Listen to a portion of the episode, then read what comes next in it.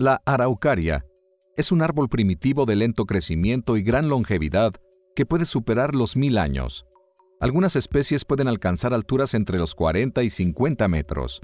Su origen se remonta a hace 260 millones de años, a comienzos del período Triásico de la era Mesozoica, pero tuvo un gran desarrollo en el período Jurásico y comenzó a declinar durante el Cretácico hace unos 65 millones de años.